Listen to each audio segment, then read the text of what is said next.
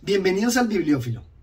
Gracias a un comentario que me dejó un suscriptor referente a los sangurimas, donde mencionaba que encontraba una grandísima afinidad entre la obra de los sangurimas con la de Pedro Páramo, de Juan Rulfo, entonces me motivó a realizar la lectura. Esa es una de las razones por las que tengo tantos libros. Cuando me preguntan por qué los tengo, es porque tan pronto llegue la motivación o la recomendación, me gusta tenerlos a la mano para aprovechar ese entusiasmo y leerlos inmediatamente. Y evidentemente sí, la relación con los angurimas es diáfana. Y sin embargo, padre, dicen que las tierras de Comala son buenas. Es lástima que estén en manos de un solo hombre. Es Pedro Páramo aún el dueño, ¿no? Así es la voluntad de Dios. No creo que en este caso intervenga la voluntad de Dios. ¿No lo crees tú así, Padre? A veces lo he dudado, pero allí lo reconocen. Si bien existe una relación diáfana entre las obras, al leer Pedro Páramo me pareció que correspondía más como a la secuela. Veo en el hijo preciado Páramo que busca a su padre, al hijo que busca a Nicasio. Eso y otras diferencias que les voy a contar acá. Acompáñenme a descubrir esta maravillosa obra de Juan Rulfo, Pedro Páramo y El Llano en Llamas.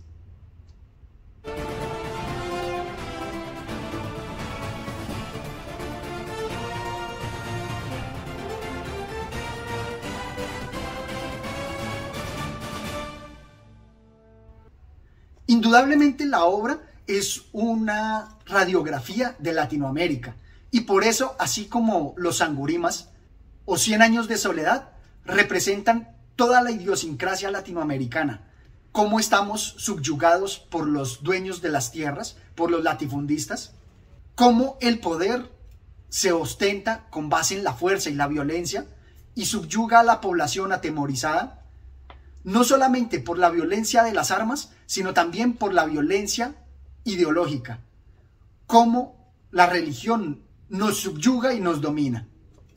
Acá también tenemos el tema de las tierras, abogados, la religión, al igual que en los angurimas, los incestos, las violaciones, los crímenes, el manejo de una ley al margen, porque los dueños de las tierras se configuran ellos en señores feudales que imponen su ley aparte del Estado, aparte de la República.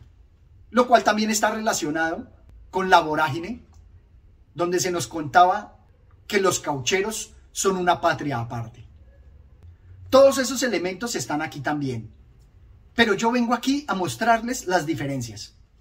En primera instancia está el tono, la forma como se va narrando. En los angurimas veíamos más que eran como conversaciones de cantinas, chismes o habladurías del pueblo. Mientras que aquí, al tener conversaciones con los muertos, el tono es mucho más íntimo, contado incluso por el testigo, apreciado páramo, que en las conversaciones con los muertos cuenta todo lo acaecido en Comala. Valga aquí decir que Comala, Macondo y la hondura de los angurimas son todos unos universos con los cuales los autores representan a toda Latinoamérica. Me parece que las conversaciones con los muertos destacan de forma importante en Pedro Páramo, porque tiene la función de representar allí la intemporalidad. Dice así, oí que alguien hablaba, una voz de mujer, creí que eras tú. ¿Voz de mujer? ¿Creíste que era yo? Ha de ser la que hablaba sola la de la sepultura grande, doña Susanita. Está aquí enterrada a nuestro lado. Le ha de haber llegado la humedad y estará removiéndose entre el sueño. ¿Y quién es ella? La última esposa de Pedro Páramo. Unos dicen que estaba loca, otros que no. La verdad es que ella hablaba sola desde en vida. Este aparte muestra bastantes afinidades entre Sangurimas y Pedro Páramo y es precisamente por las esposas del patrón, del don, y también que existe un amor por una mujer loca.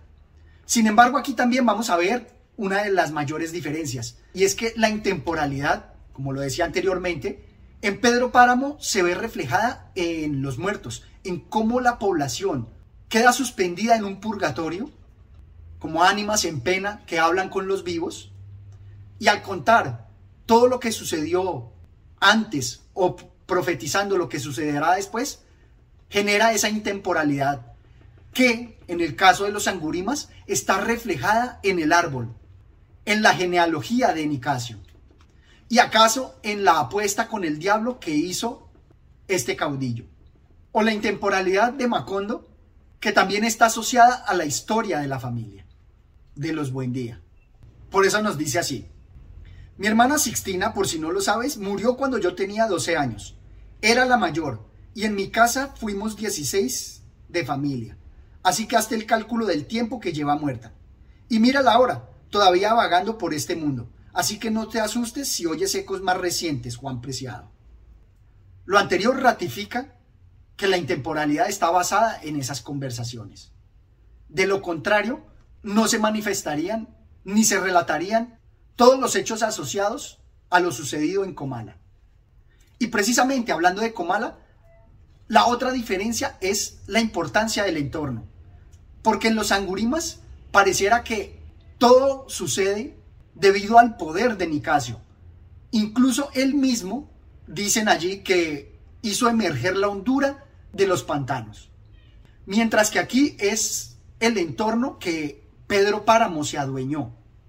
Y si Nicasio influía sobre las vidas de los habitantes, me parece que en Pedro Páramo es más el entorno el que influye sobre los habitantes.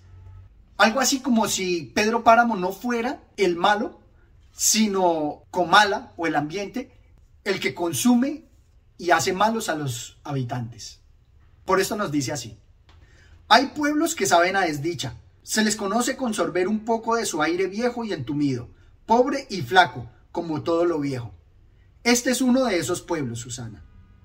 Y es que este es un pueblo desdichado, untado todo de desdicha. Y justamente en las narraciones, en todo lo que sucede, me parece que la figura de Pedro Páramo queda como ese ancestro, un poco difuminado, que influyó sobre el pueblo, pero que finalmente las acciones de cada uno están justificadas por el ambiente. Y esto me lleva a otra diferencia, y es el final. En los angurimas vemos cómo los crímenes y la tragedia, cuando el Estado después llega a someter a los nietos de Nicasio, la locura y la decadencia va a caer sobre el terrateniente. Mientras que en Pedro Páramo vamos a abandonar ese pueblo que va a seguir en su purgatorio, en su intemporalidad, viviendo y acaso reviviendo todo lo que les ha sucedido. Pero también hay un aspecto importante y es que todo el que llega allá sucumbe, sucumbe al entorno. Incluso este descendiente de Pedro Páramo, preciado, va a sucumbir al entorno. Y acá aprovecho para mencionar que me gusta mucho que aquí esté reunido Pedro Páramo y El Llano en Llamas, porque los cuentos logran clarificar, contar o profundizar más sobre lo que sucede en Pedro Páramo y en Comala. Así como la hojarasca o la increíble historia de Cándida Heréndida complementan todo el universo de Macondo de 100 años de soledad. Acá también el Llano en Llamas complementa a Pedro Páramo. Y en uno de esos relatos encuentro aquí la clave de cómo sucumbió Preciado Páramo. Dice así, San Juan Lubina, me sonaba a nombre de cielo aquel nombre, pero aquello es el purgatorio, un lugar moribundo donde se han muerto hasta los perros y ya no hay ni quien ladre al silencio. Pues en cuanto uno se acostumbra al vendaval que allí sopla, no se oye sino el silencio que hay en todas las soledades. Y eso acaba con uno. Míreme a mí, conmigo acabó. Y eso acaba con uno. ¿Cómo no eres en ese acaba con uno el fin de preciado páramo? ¿Cómo lo consumió el entorno? Asimismo, en el Llano en Llamas vamos a encontrar varios relatos que van a complementar todo el universo. Van a darnos claves de entendimiento y también nos van a entretener con todo lo que sucede en las tierras de México. Y en estos relatos se puede vislumbrar la influencia que pudo haber tenido Juan Rulfo en la escritora Fernanda Melchor al presentar toda la crudeza de la realidad a través de estos pueblos olvidados en medio de la nada, pero que representan a Latinoamérica entera. Como dato curioso, me parece aquí muy interesante que Juan Rulfo utiliza las mismas iniciales, así como se sorprenden en cómo en el universo Marvel está Peter Parker o Bruce Banner. Se ve claramente que Juan Rulfo hace lo mismo con Pedro Páramo o El Llano en Llamas, o a personajes como Lucas Lucatero. Este aparte también ratifica en cómo la intemporalidad está dada por el entorno, más que por la familia de Pedro Páramo. Dice así. Me parece que usted me preguntó cuántos años estuve en Luina, ¿verdad? La verdad es que no lo sé, perdí la noción del tiempo desde que las fiebres me lo enrevesaron, pero debió haber sido una eternidad. Y es que allá el tiempo es muy largo. Nadie lleva la cuenta de las horas, ni a nadie le preocupa cómo van amontonándose los años. Los días comienzan y se acaban, luego viene la noche. Solamente el día y la noche hasta el día de la muerte, que para ellos es una esperanza. Y me gusta mucho porque nos representa estos pueblos que también como Macondo van pasando los años, pero nada significativo los saca como de ese eterno retorno, como de esa intemporalidad donde a pesar de todo lo sucedido, todo sigue como si nada. La gente sigue allí viviendo el día a día, sufriendo sus penas, enredadas en sus pequeñas tragedias, en la muerte de uno, en el robo de los animales, en la venganza por nimiedades, en la esperanza por un mejor tiempo para los cultivos, en los bandidos que los someten y en todo lo que para ellos es la vida. Ese continuo trajinar donde incluso la mayor tragedia puede estar en un temporal que acabe con los cultivos y no tanto en la muerte de un familiar, como nos dice acá. Aquí todo va de mal en peor. La semana pasada se murió mi tía Jacinta y el sábado, cuando ya la habíamos enterrado y comenzaba a bajársenos la tristeza, comenzó a llover como nunca. A mi papá eso le dio coraje, porque toda la cosecha de cebada estaba soleándose en el solar. Y el aguacero llegó de repente, en grandes olas de agua, sin darnos tiempo ni siquiera a esconder aunque fuera un manojo. Lo único que pudimos hacer, todos los de mi casa, fue estarnos arrimados debajo del tejabán, viendo cómo el agua fría que caía del cielo quemaba aquella cebada amarilla tan recién cortada. Esto es todo cuanto tenía por compartir con ustedes. Espero que me sigan dejando comentarios para enriquecer las lecturas, así como el comentario de los sangurimas enriqueció esta de Pedro Páramo. Espero sus comentarios para que me indiquen si están de acuerdo en las diferencias que remarqué entre las obras.